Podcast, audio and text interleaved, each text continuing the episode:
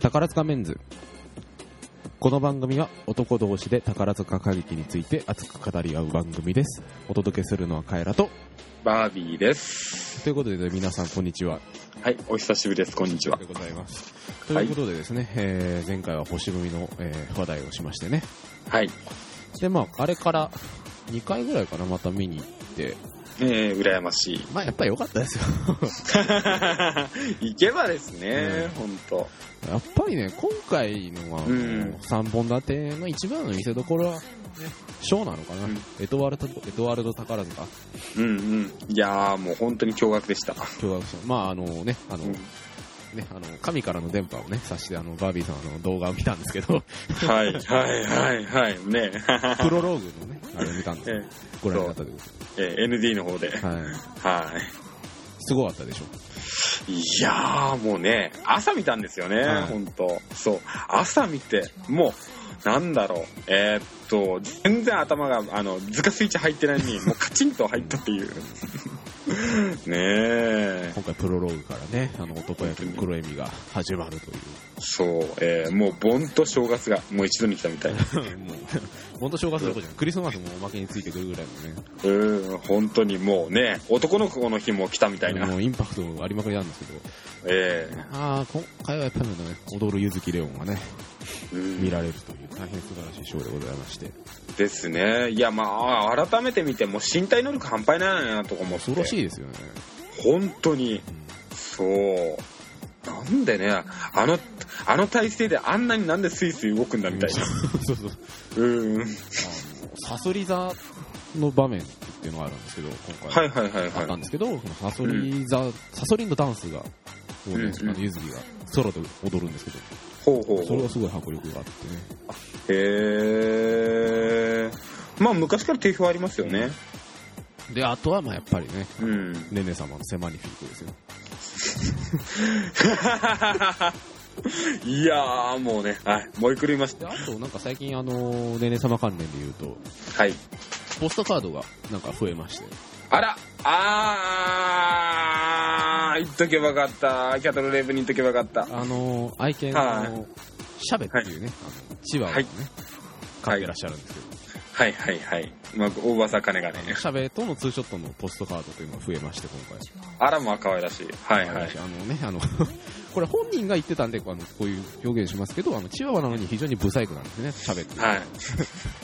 いや、もう、本当に、うん。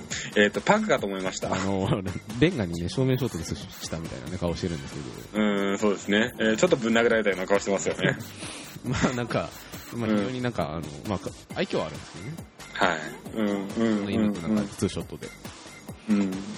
ほーそんなポストカードもありって感じなんですけど、ああ、いや、それは早く見たい。はい。でですね、まあ、もう一つねね様関連で言いますと、はい。あの私ですね、あのついにあの地上波で、あのええ夢咲ねねをアピールしてきました。もう、本当にもう、鏡ですね。素晴らしい。まあなんだこっちゃよくわからないという方と、あと、もしかしたら偶然にも、あの、はい。あの宝塚メンツ聞いてらっしゃる方の中で、あのね、あのその放送を聞いた方がいらっしゃるかもしれないと思うんですけど、 えー、ですし、はい。もう大変、もう拡散しました。うんありがとうございます。あの、はい TBS ラジオのね、はあい。のリンダっていう番組がありまして、えー。アタッチャブルのあの柴田さんがね、あの、はい MC でやってる番組で、はい。で、まあなんかその毎回、そのリスナーとなんか電話をつないで、そのリスナーとなんか喋るみたいなのがね、あのメインの番組で、はい。で今回、その回が、えー熱心な宝塚ファンと話がしたいという回ではい、はい、はい。で僕はその番組知らなくてえー、僕もちょっと知らなくそうて。たはい。またま、あのツイッターでフォロワーさんから、あの桜ジオ聞いてらっしゃる方からあのぜひ出てください と要要請を受けて要請を受けてはやっぱりね、あのご縁は大切にしないとダメですねい。うん、そうですね。であこれは俺を呼んでるなと思ってはい。あの TBS ラジオの方にメールをいたしましてえそしたらすぐもうあの折り返しの電話がかかってきて、ー、うわー、いいなはいで。あのーまあ、こうこうこうんで、で、あのーじゃあお願いしますみたいな話になはって、で、まあ、どれかって10分ぐらい話をしてて、い。うん、確か、10分ぐらいでしたよね。まあ、なんか大いに盛り上がり。もう本当にもう聞きながらですね、本当にね、ハンカチも聞いてしましたよね。もうね、あの、光栄なことにツイッターの方でね、あの、なんかいろいろ、あの知らない方がなんか、あの、話面白いみたいな感じでね、あの、つぶやいてくださったりとかね、非常にこう、あの、ポッドキャストを趣味としてやってる身としては嬉しいね、ツイートなんかを。えーもうね、本当に、えーまあ、あのー活動にまた一つ、うん。うん、拍車が。そう、拍車と、えーっと、まあ、波及が。やっぱりね、うんあの、天下の TBS ラジオですから。そうですよ、えーもうだから、あの、僕が、えーっと、まあ、この、えーポッドキャストを、はい。のお話の方をですね、えーっと、ちょっとまあ、受けさせてもらったっていうところで、もう本当に TBS ラジオというものがありまして、うん。うんはい。いや、もう本当にもう TBS ラジオはもう素晴らし いです。ね。ね。ええもうよりにもよってもうこうあの、これをね、あの、このテーマで、あの、うん TBS ラジオやってくれるのかとう。ん。うん。ぜひ俺を出せと。うん。ね電波入んないのに、入んないのに、入んないのに。そう、うん。とにかく喋らせろと。えいや、でもね、やっぱり、あの、生放送じゃないですか。えはい。ね、あの、この画面はもちろんね、録音で、あの、編集し放題なんですけど、はいはいはいはい。やっぱり緊張しますよ ね。あー、緊張してたんですかち。ょっと緊張しましたね、やっぱり。あ、へえ。いや、なんかね、聞きながら、いや、やっぱ喋り慣れてるなとか思って。いや、なんかもう、いざ喋り始めたらもうなんか、あの、んアンタッチャブル柴田さんのね、あの、異常なテンションの高さについていくだけなの で、おしめんだれとか言われて、出た出た。おしめんとか言うんじゃねえよ、みたいな、ごひいきだよ、とか思いながら、 うんわかりますよ。うんもう、あの、そうなんだっけ、その時の、えっ、と、快楽の下打ち加減は、本当にもう聞こえて ました。ごひいきって言えよ、みたいな。うん。なんだよ、み たいな。まあそこでね、あの、ふかさずね、いや、実はあの、梅崎姉さんが、つって。ええええええで、まああの、事前にそのスタッフの人と打ち合わせしてて、ああ、はいはい好はきなスターさんとかいらっしゃるんですかみたいな話をして、で、そこでなんか、スタッフさんの方がなんか、資料をね、い。うんう作っん。てんで、あの、柴田さんの方に渡して、で、うん梅崎ねねさんが、つって、あの、ここに資料があるんですけど、つっうて、ん。かわいいじゃんとか言そう、そうそうそう。うんっ。て、 ねえ、アイドルでもやっていけるよね、みたいな。だからやっぱりね、うんアイドルなんですよ、彼女。そう。ね本当にもう確信しちゃいましたね。うん。うーん。普通の人が見てもやっぱりね、そういう風に見えるんだな。そう、そうそうそうそう。うん。やっぱりなんか、その、宝塚興味ない人から、あの、興味ない人からのんね、あの、やっぱり感想っていうのは聞いてみたかったからですね。うん、すごくやっぱり、まあ、興味深かったですよ。うん。うん。だしね、やっぱりなんか、なんだろうそのいわゆるその宝塚の娘役っぽい顔うん、ではあるけど、ちょっと違うじゃないですか、彼女って。すうん、ですね。うん。もっとなんか、あの、さらに可愛らしく、うん。っていうね部。分で、まあ、なんか非常にね、あのまあ、地上波でね、 アピールできてよかったのかなといやー思うんですけど、そう、うん、ね。よりによっては、その、ゆねさ、夢咲ねねさんだから、うん、うん、だからすごくあの、なんだろう、えっ、と、十分あの、こう、宝塚外にでもアピールできるキャラクタうん、ーだからですね。うんだからものすごくその、まあ、夢咲ねねさんも、まあ、あの、快楽の思惑も含みつつ、そうですね。ね、うん、やっぱりまあ、アピールできたっていうのは、まあ、すごくね、あの、有意義なことなんじゃないかと思いました。ははい。い。まあ、そういう感じでですね、あのはいまあ、いろんなことをしておりました、前回の収録の間に。えーまたやってほしいと思ってます。 その時はもう絶対僕が出たいと思ってまあま。そうですすね、あの、はい。その時はご連絡いたしますので。 ぜひ、ぜひ、あの、メールの方ね、ええ送っていただければなとはい思うん。でぜひ。すえーぜひね、本当にまたもうリベンジをけど。うん。はいしていただきたいところですよは。はいでですね、まあ、そのい、前回の収録からの間に、えっ、と、感激の方もえ何回かいたしまして、い。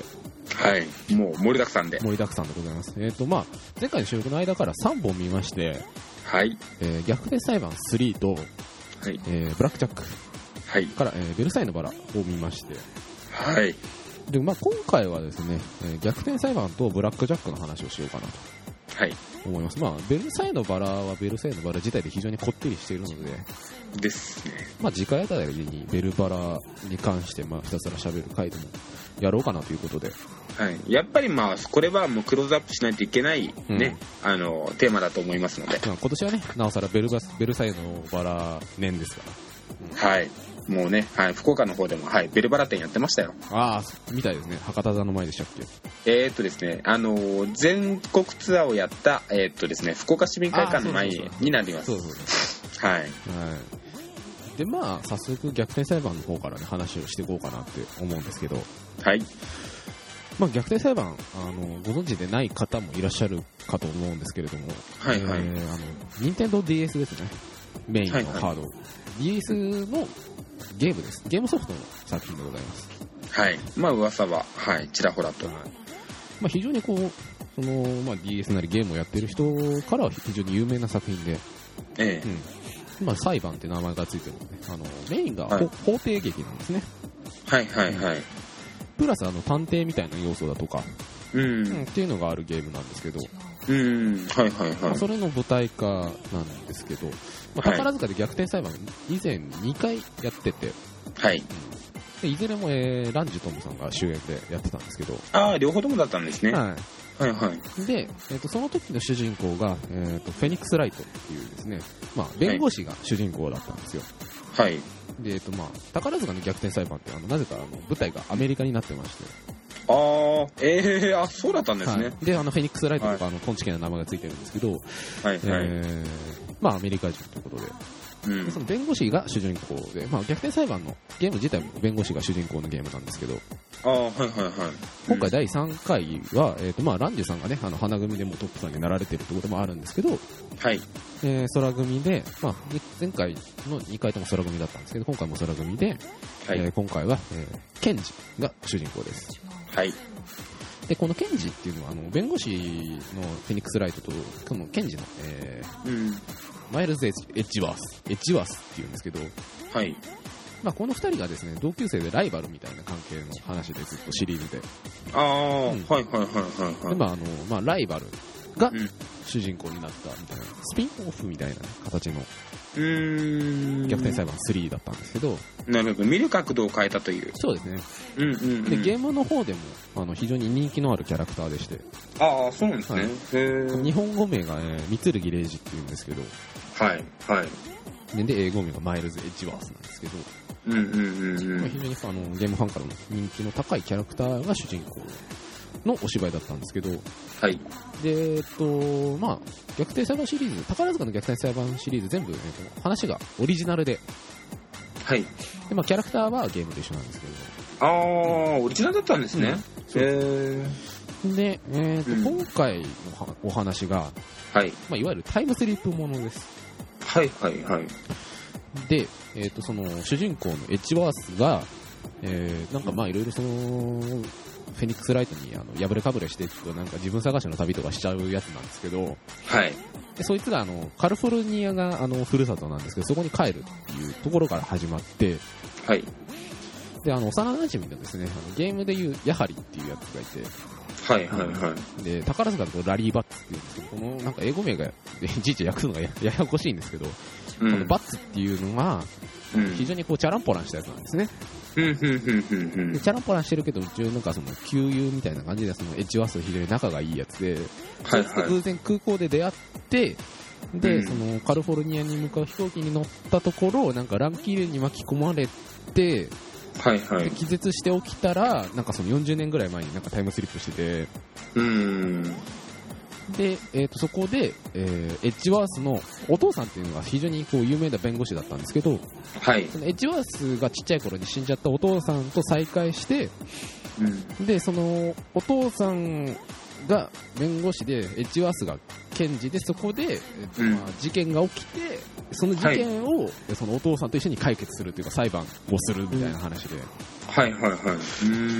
うんうん。まあ、非常にややこしいんですけど。うーん。、で、えー、とヒロインが、えーとまあ、これオリジナルキャラクターでアリソンっていう女の子が出てきて、はいこれははい。、えー、とスミレのレイさんですね、はい。あのレイの蘭の花さんのあの、うん双子の姉妹の双子の姉妹の。方はなんいで。すけれども、はい。が、えーとまあ、出てきて、まあ、まあ、いろいろなんかあらすじを話すのも、なんか、 なんだろう、かったるいので、 まあはいかいつまんで話せば、えっ、と、はいまあ、全体的に話のクオリティとして非常に良かったんですけど、はいはい。あの、オチの付け方が非常に乱暴というか、うん。まあ、そこだけかなって感じですよね。うん。あのまあまあ、うん。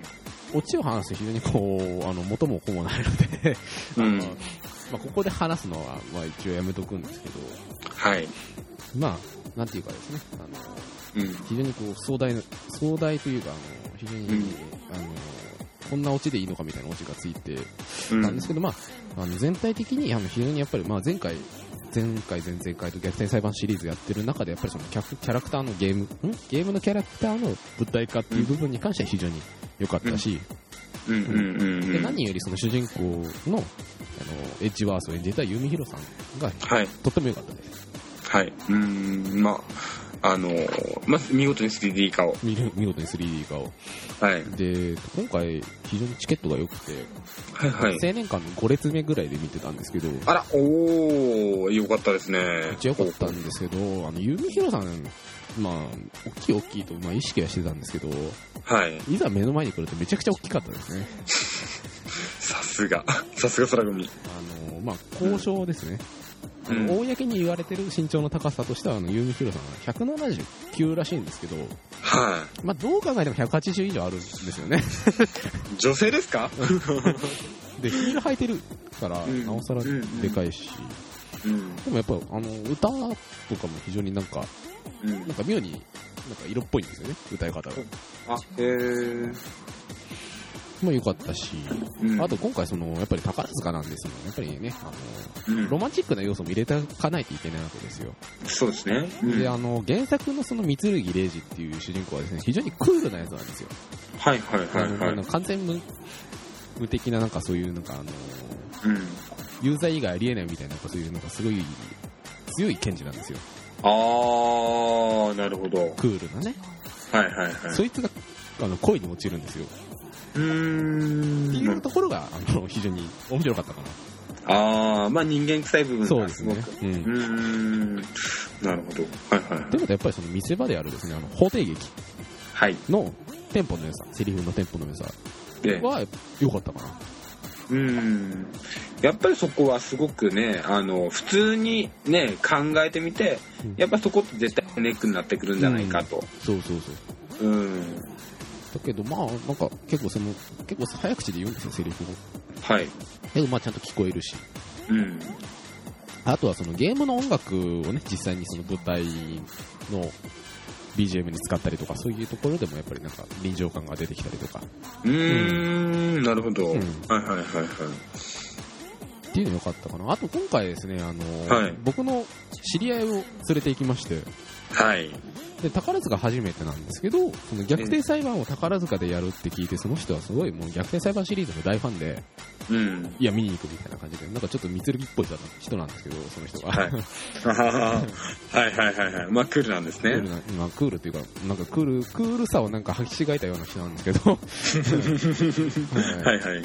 まあうん非常にこうなんか見終わって満足しててうん。いや面白かったねうんうんうんうん。やっぱりなんかそのユーミヒロさんをすごく気に入って、ほう。次はオリジナルで見たいねとか言っててあ、そう言ってくれたんですね。おお。まあ、宝塚ファンを一人増やしたからと。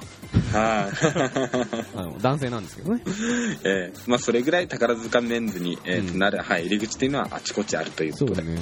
とか、やっぱりあのー宝塚知らない人えに対して、宝塚って何やってるのみたいなこと聞かれた時に逆転裁判やってるよって言うと結構なんか、おーってなるんですよね。ー、あ、うーん、なるほど。だから結構なんか、そういう意味では、あの、非常に意義のある作品なのかなとは思いますね。うん、やはりやっぱりね、あの、劇団自体もやっぱりそこを目指してる部分っていうのが、まあ、見受けられますしね。う。そうそうそうそうそう。はい。うん。で、まあ今回ゲームキャラクターとしては、えー、まあ、三剣レイジと、やはりと、あと、バド刑事っていうのがですね、出てきて、はい。あの、逆転裁判の、スピンオフの、えー逆転検事っていうゲームがあるんですけど、そこに出てきた人だとかですね、うんうんうんあとシリーズを通して出てくるんですね。おばちゃんってキャラクターがいるんですけど、おばちゃんが出てきたりとか、はい。まあはいろいい。ろそのゲームキャラクターが出てきて、まあその友人も非常に、あの、うんちゃんと再現されていると、うんあの、うん非常に喜んでました。うん、おー、あ、えー、よかったですよ、もいやーね、なんか、別に自分が やってるわけじゃないけど、なんか嬉しいですよね。う。やっぱりですね、まあ少数派のね、あの男性がね、あの、感激にね、来るっていうところで、そうそうそうね、うん、まあ、ね、あの、図仮面をやってる上でうんすごくね、あの、カン、あの、カンフル剤にも、うん、そうそうそうーん、ね、やっぱりまあそこを目指してるわけだからですね、う。うん。お互いに。やっぱりね。はい。うん、でもというところでやっぱり、まあ、あの、カエラ君の活動にはもう本当にもう脱帽の限りでいす。やいやいや。はい。って感じで、まあ、えー、逆転裁判はこんな感じですかね。あと、まあ、客席の方に結構、OG の方がいらっしゃってて、あー、のようですね。あの、和尾さんとか、はい。出雲さんとか、はい、はい、はい、はい。あと、小林元子さんとか、OG じゃないですけど。まあ、すごくアスリートアスリートしてました。はい。 客席の方もなかなか豪華なうん逆転裁判でした。うーん。いや、まあ、二度楽しめたと。ですね。うやっーぱん。りいや、いいですよねう。んそういうのって。初期のね、空組を知る人間としてはやっぱりちょっとテンションが上がるメンツでしたね。あー、そうか。それがありますよね、ん確かに。うん、うん、うん、うん。はい。って感じで、まあ、前半は逆転裁判、後半の方ですね、ブラックジャックを話そうと思います。はい。また引き続き、たっぷりお願いいたします。はーい。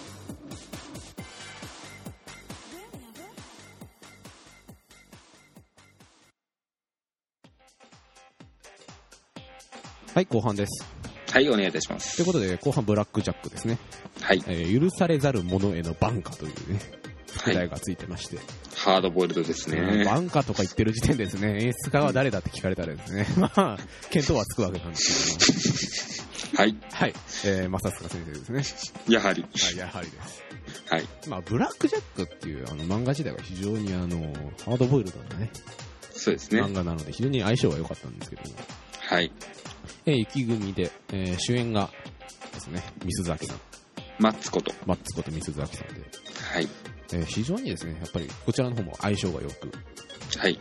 あの、写真をね、ご覧になられたと思うんですけど、ですね。ええいやーもう、 あの、狭間黒そのものでしたブ。ラックジャックでしかないですね。はい。ブラックジャックでしかなかったですね。まあ、お芝居の方も非常に良くて、はい。マッはツさんのね、お芝居も非常に良くて、い。千秋楽のご挨拶の方で、うん。マッツさんが、ぶ自分がブラックジャックなのか、ブラックジャックが自分なのかよくわからなくなる瞬間がありましたと。もうそこまで来たかとそ。こま、そこの境地まで達したということで、非常にね、まあはいそういう意味で非常にハマり役だったんですけれども、はい。でまあブラックジャック自体はですね、はい。えー20年前にアンジュミラさん主演で舞台化になってまして、はい。一一応これが、まあ、あの、偶然見た宝塚の中の一つですね。はい。まあ、まあ初代の方も僕はチェロッと見たことがあるんですけど、ちはい。ょっとね、なんか無理やり臭いというか、ですね。まああれはあれいでいいんですけど、ねえまあ私もちょっとね、これをブラックジャックと呼んでいいのかとうん思った時ありました。まあっていう部分のなんか、まあ反省じゃないですけど、はい。まあ、前回やったこともあり、非常に今回はあの出来がいいお芝居で、はい。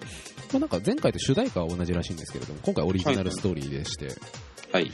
でまあ、物語の主軸としては、まあ、ピノコが誕生するっていうのがメインの主軸で、うんでそれに沿って、まあ、3つぐらいお話が同時進行してるしていくような話で、はい。で、えっとですね、まあ、なんか、まああの、またこれが話が複雑なんですけれども、はい。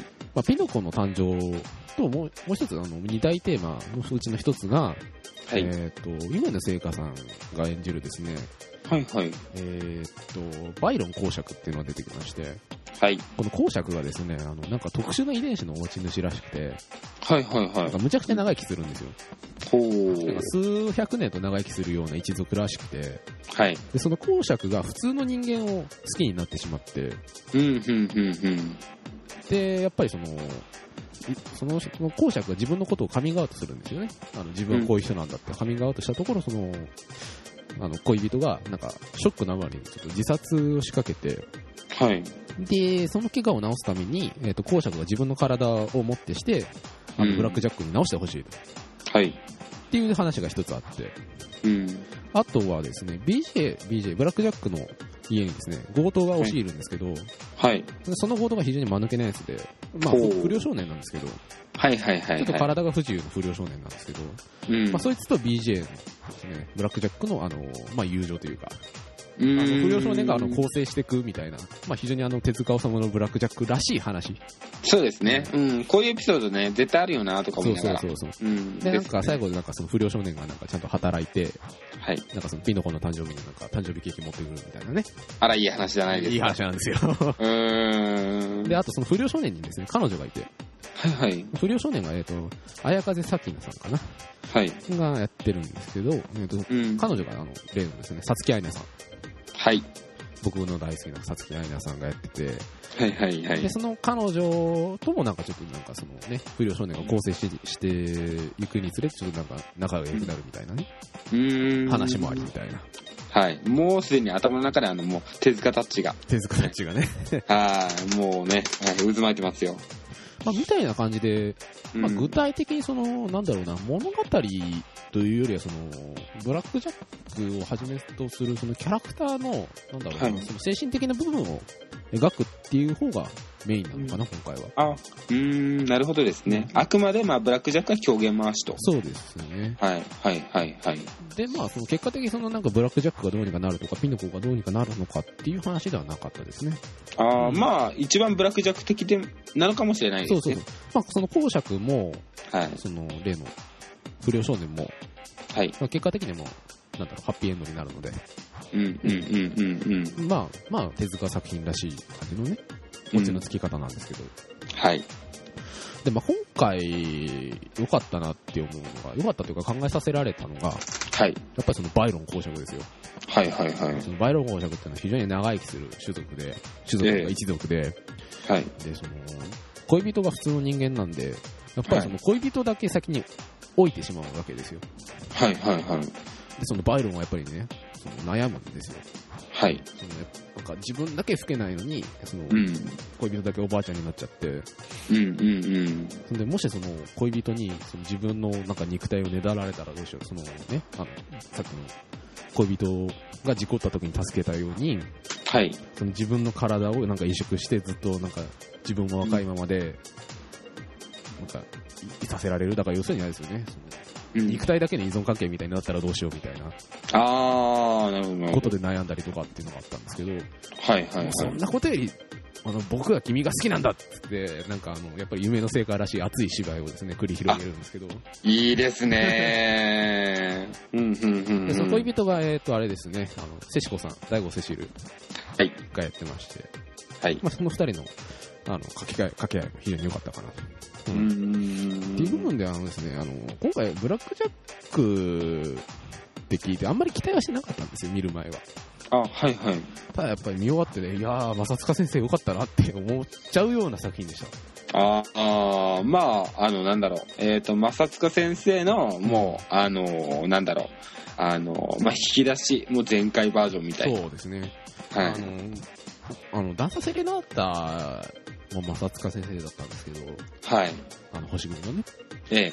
だったね、まあ、ダンサーセレナータってどっちかというとなんか勢いで押し切るみたいな話だったんですけど、はい、やっはい。ぱはりいなんだろ うな、その、ストーリーの流れっていうより、そのなんか、キャラクターのその精神世界を描くことの方が非常にうまい先生なのかなって気がしましたよね。ああ、確かにですね。うんえっ、と、確か正塚先生はロジェも、まあ、ロージェもそうですね。ですよね。うんえーロジェもそれは、あの、見ながらすごく思ったところではあったんですよね。うんう。ーん、なんだろう。えっ、と、だから、キャラクターのその、こう、内面っていうか、うん。ねうん、そこをすごく映し出すっていう部分はものすごくあの、まあ、たけてるというか、うん濃いというか、そうはですいね。えーそこはありましたね。ですようんね。はい。で、まあ、今回その、青年館だったんですけど、まはい。あ、青年館ぐらいのサイズでやるのに非常にちょうどいいお芝居というか、はい。青年館見に行った時の感想っていうのが、まあ青年館だし、こんなもんかなっていうのがね、なんとなく思っちゃったりするんですよ、見に行った時にはいはいっていうのがなんか感じさせないというか、うーちゃんと青年館向けに、あの、ちっちゃい箱で、うん。あの、丁寧にお芝居をやるっていうような、なんか、なんか作りでしたね。あ、うーん、まあ理想的ですようね。んそれって。うんうんうん。うんやっぱりね、その、ねブラックジャックっていうのは、誰よりもハートウォーミングな人間なんだけど、誰、周りの誰にもね、理解されないっていう、そこの葛藤ですよね。ああ、いいですね。一番好きな話のパターンですよ。うんうん。熱すぎて誰もそうね、近寄、うん、近寄れないそうと。そうそうそう。うんうんうんうんうんうん。まあね、これだけいいな、いいなって言ってるんですけど、やっぱりね、あの、いつもの正塚先生もね、やっぱり、見え隠れしまして、はい。やっぱりですね、あの、鉄砲を撃つんですよ。はい。そこはちょっと、まあ、ちょっと詳しく聞きたいところですな。あなんかあの、はい。例によって、なんかあの、ちょっと赤い光とね、あの、音が出る、あの、舞台用のね、あのピストルをね、3発ほどね、発砲しましたね。今回3発でしたパかンパンパンって。はい。とかですね、あとは、あの、キーワードですね、あの、テロとかですね、うん。合衆国とかですね、はい。 NATO とかですはい。ね、正塚先生らしいワードがいくつかはい。出てきますねもう、あなたは斎藤隆夫先生かと。そういう世界ですよ。はい。とか、あと、まあ、その、手塚治虫の漫画っていう部分に非常になんか忠実な部分もあったりして、はい。まあ、さっきのね、あの、ブラックジャックらしい話の流れっていうのありましたけど、まええ。あ、ちょっとギャグ的な部分で言えば、はいはいはいはあのい。、お迎えでゴンスっていうのがね、あらちょくちょく出てくるじゃないですおーかあれが出てきて、それでお迎えでゴンスっていうのが、あの、なんだろうな、ボーイさんの格好だったりとか、へえ。あと、はいはいあ。のー、なんか召使いの格好だったりだとか、あ、へえ。同じ人が何回か出てきて。でそれでなんか、あの、ちょっとね、あの、やっぱりなんか、あの、愛とかね、死だ死だとか、ちょっと暗くなりがちな、あのー、はキーワードがいっぱい並んでるんですけど、そこでちょっとね、あの、うん。お笑いが入ったりとか、ああ、そこはもう本当にあの、漫画版の哲学、あの、ブラックジャックですよねう。ん、そうそうそうそう。うんうんうんうんうん。とか、まあ、ブラックジャック自身もね、結構その、なんか、クスッとさせるような、なんか、セほう。リフを言ったりとかね。あらま。うんへえ、いや、すごいなぁ。なんか、そういう、なんだろうな、あのー、はい。えきっちり描く部分とギャグ的な部分の、なんだろううんな、比重っていうのが非常に良かったかなと。ああ、そこさえも再現してしまったっていう。そうそうそう。すごい。とか、あと、印象的な演出だったのが、まはい。あ、一幕のラストに、あの、ピノコが誕生する場面があるんですよ。はいはいはいはい。まあ、ピノコが立ち上がるんですよ。うんあの、ピノコっていうのはあのね、あの、奇形の士から、あの、ブラックジャックが組み立てた、女の子なんですけど。はい。まあ、あの、バラバラになってた。そうそうそうね。そう。はい。ものを、あの、一つに組み立てたそうとそうい。そううそう。はい。で、その、一幕ずっとピノコが出てこなくて、その最後の最後に、そのピノコが舞台の奥から出てきて、よろよろよろよろ出てくるんですよ。はい。まだ立てないからね。うんうんうん。で、どさって倒れて、あの、ブラックジャックが一言ね、あの、い生きたけりゃ自分で立ち上がるんだな、つって、ブラックジャックが吐けた後に、はいはいはいはい。あっちゃプリケって叫んで、それで暗転して終わるっていう。おー。いやー、その編集の仕方が素晴らしい。そうで、終わり。おそれなかー。なか、あの、ショッキングな、あの、終わり方でしたね。いやー、いいですうんね。うーん。まああとは、やっぱりその、ピノコに対するブラックジャックの愛。はい。これがね、非常に良かったです。うんうんうんうんうん。ねえ、やはりあの、表立って出さないうん。からそうね。そう。あの、うんマッツの持ってる、なんだろうな、温かさというか、うんうんうんっていう部分が非常になんか、前面に押し出されてるというか、うん。うん。あの、最後にその、さっき言ってたその不良少年がね、はい。あの、ケーキを届けてくるんですよ。ピノコの誕生日にっつって。はい。はい。で、で、ピノコが、その、ろうそくに火をつけて、はい。でブラックジャックがあの願い事をして、ろうそくを吹き消すんだよっつって、ほう。ただ単にそのろうそくの火を消すだけのシーンなんですけど、ええ。泣けるんですよ。いや、もう話聞いてるだけでなんかもうちょっと類線うる、 あの、緩んじゃいましたもんね。ほんと。あ、うわ、いい話なんだろうなとか思いながら。なんてことはないんですよ。うん。だからそれが、いかに大事なことだというか、うん。幸せなうんことなんだ,、だというか、はい。それが本当にその、お芝居のラストの方に出てくるんですけど、はい。はい。いろいろあったけど、やっぱり日常がハッピーなことが大事だよねっていう、うーん。なんか非常に印象的な場面でしたね。うん。まあ、また、ピノコ自体も、その、人だるものが人になっそうそうそうそう。ね、なったっていうところで、まあ余計泣かせるんじゃないかそとう。そうそうそうそう、そういう背景もありなんですけど、はい。まあですね、あの前評判というか、そのブラックジャックが舞台化しますよっていうニュースが流れた時にですね、はあいの。某ですね、あの、ヤフーニュースでですね、ええ。あの、某コメント欄ですね、前、いつもひどいんですけど、はいはいな。んか、どうせキノコがーとか言ってるんですけど、ああ、ふざけんな。うん。もうね、はいもう見た目とか関係ないんですよ。そう、見た目とか関係ないんですよね。ほんと。そう。 ピノコっねていう記号なのであれば、そうそうそうそうそうそうそう。うん。記号をいかに再現するそうか。なんですよね。まあ、なんですよね。だし、まあ、マッツの、もうビジュアルがもう確かなので、そう。もうあれは、もう本当に、まあ、ブラックジャック僕ファンな、ファンなんですけど、うんとうとう本当にブラックジャックが 3D 化されたと。うそうそうそうそうーん。いやーもう宝塚恐るべしでした。そう。うん。うん。まあ、そこでもう全てを解決してるというか、もうそこに凝縮されてはいますよね、今回ええのブラックジャックは。うーん。まあ、ちゃんと、やっぱりブラッシュアップされてそうそうそうそう。ですね。うん。感じですかね。まあ、あと、個人的には、あの、やっぱりその、例のサツキアイナさんをずっとあの、オペラで追っかけてました。はい。まあ、ブラックジャックも良かったし、うん。あの、虐待裁判も良かったし、あの、青年間の作品今回2本連続だったんですけれども、はい。どっちも当たりというか、うん。非常に満足度の高い2本でしたね。ええまあまあ、見てないにしてもですね、まあ、どれぐらいの、まあ、クオリティだったかっていうのは、ものすごく今までの話の方を聞かせてもらって、すごくやっぱり、あの、伝わりますね。あありがとうございます。はい。って感じですかね。ええまあ、この調子でですね、ええまあ、花組さんが、あの、戦国バサルというものを、 出た。はい、やるということですので、まあねええまあ、これが、ええまあ、梅雨払いとして、うんね、そうねええまあ、とんでもないことになるところを期待しておる次第です。はい。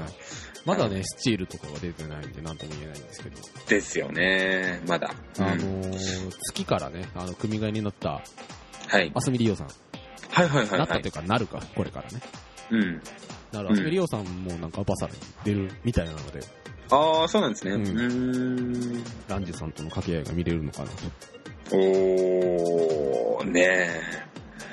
どうなることやら。なるほど。まあ、バサラ自体はよく、あんまりこう、詳しくは知らないので、なんとも言えないんですけど、ええいや、まあ、とりあえずあれでしょ。あの、こう、えーっと、3D スクロールの、あの、こう、もうバサバサ切るみた いな。あのイうんメージでいいんですそう、いや、多分、それでいいんじゃないかかね。と。あ大丈夫ですかね。うん。大体あの手のゲームって、ほら、同じような感じじゃないですか。まあね、うんまあ。こういうこと言うと怒られるんですけど、 また。 はい。すいません。まあ、でもね、う天ん。才版シリーズであれだけね、なんかうまくいってるし、うん。カプコン側もね、そう。いろいろ理解してるんじゃないのかなと。うん、まあ大体あのカプソンカプコンさん自体がうんすごく、まあ、あのそういったそのほら外部のコンテンツにあのすごく、あのこう寛容っていうかそうですね。そう、うん、で、えーっとですね、あの一冒頭の話に戻しますけれども、はえーっとですねはいえーカプコンさんは、えーっと TBS ラジオに何度か出演されてらっしゃいます。おーはいそこでもご縁が。そうなんですよ。えーこれ、ああ、ずっと言いたかった。 言いたかった。そうなんですよね。えーだから、あの、かまあ、カプコンさんの、えー、とソフトをですね、結構 TBS さんはクローズアップされてる。うん。うん、というところで、まあ、例えば、あの、えっ、とですね、1時間丸々あの、カプコンさんのあ出されてるソフトを、うん。へあの、ゲームソフトをですね、えっ、と、まあ、特集したりとか、ーまあそういったところとかですね、あとまあカプコンのあの社員の方を呼んで、えーで、全然ゲームにもあのカプコンにも関係ない話をひたすら1時間ダラダラやったり とか、うんすげえそういうことをやってるっていへう、うーんっていうところでやっぱりまあみんな繋がっていくわけなんです。なるほどね。はーい。カプコンのゲームって結構ね、音楽がね、良かったりするんで、ああ、そうなんですね。虐待裁判も結構なんか、うん。なんか、なんていうか、その、映画みたいじゃないけど、なんか非常にこう、なんか盛り上げてくれるような音楽がいっぱいあって、そういうところでもやっぱりなんか、お芝居向きというかね、舞台向きなのかなっていう気がしますね。ああ、まあ高揚感を煽るというか。そうそうそうそうそう。ほうほうほうほうほう。うーん。まあ、まあ、期待、期待しましょう。ええ。いやー、もう、いや、もう間違いないでしょ。間違いないですね。はい。えーもうここまでされたら。ですね。まあ、どうせ見て納得しちゃうんだよっていうところですよね。はい。ですね。これが次回の、えっ、と、ベルサイユのバラの布石になっております。。はいはい。まあね、そういうところなんですよ、宝塚っていうのはね。はい、そうなんです。もうね、あの、納得できる形でちゃんと 3D 化してくれそうでる。すね。はい、っはい。えていう感じですかね。ーですね。はいえということで、えっ、と、通過面第14回は、えー青年間の作品2本ですね。逆転裁判3、ケンジ・マイルズ・エッジワースと、えーブラック・ジャック許されざる者へのバンカーの、えー感激表をお届けしました。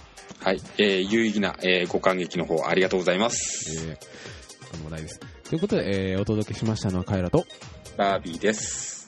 ということで、えー次回はですね、多分ベルバラの話をしますので、お楽しみください。はい、予習しておきます。とはいいう。ことで、また次回。